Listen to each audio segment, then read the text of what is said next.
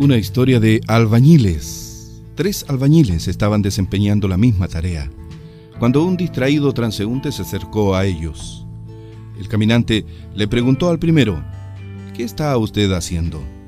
A lo que el albañil respondió, ¿no ve? Apilando ladrillos.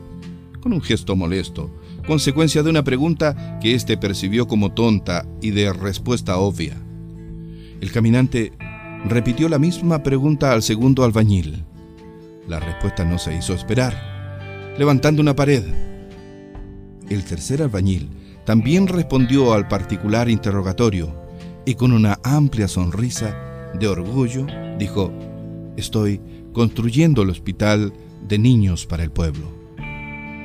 En esta historia, la tarea es exactamente la misma pero el grado de comprensión entre los tres albañiles respecto de la significación y utilidad de su trabajo para otras personas es muy distinto.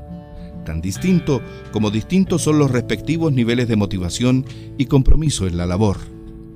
Es factible esperar entonces que mientras crece la conciencia de la significación del trabajo, crezca proporcionalmente la motivación y el compromiso de las personas. La motivación pasa por hacer la tarea cotidiana más interesante para la persona.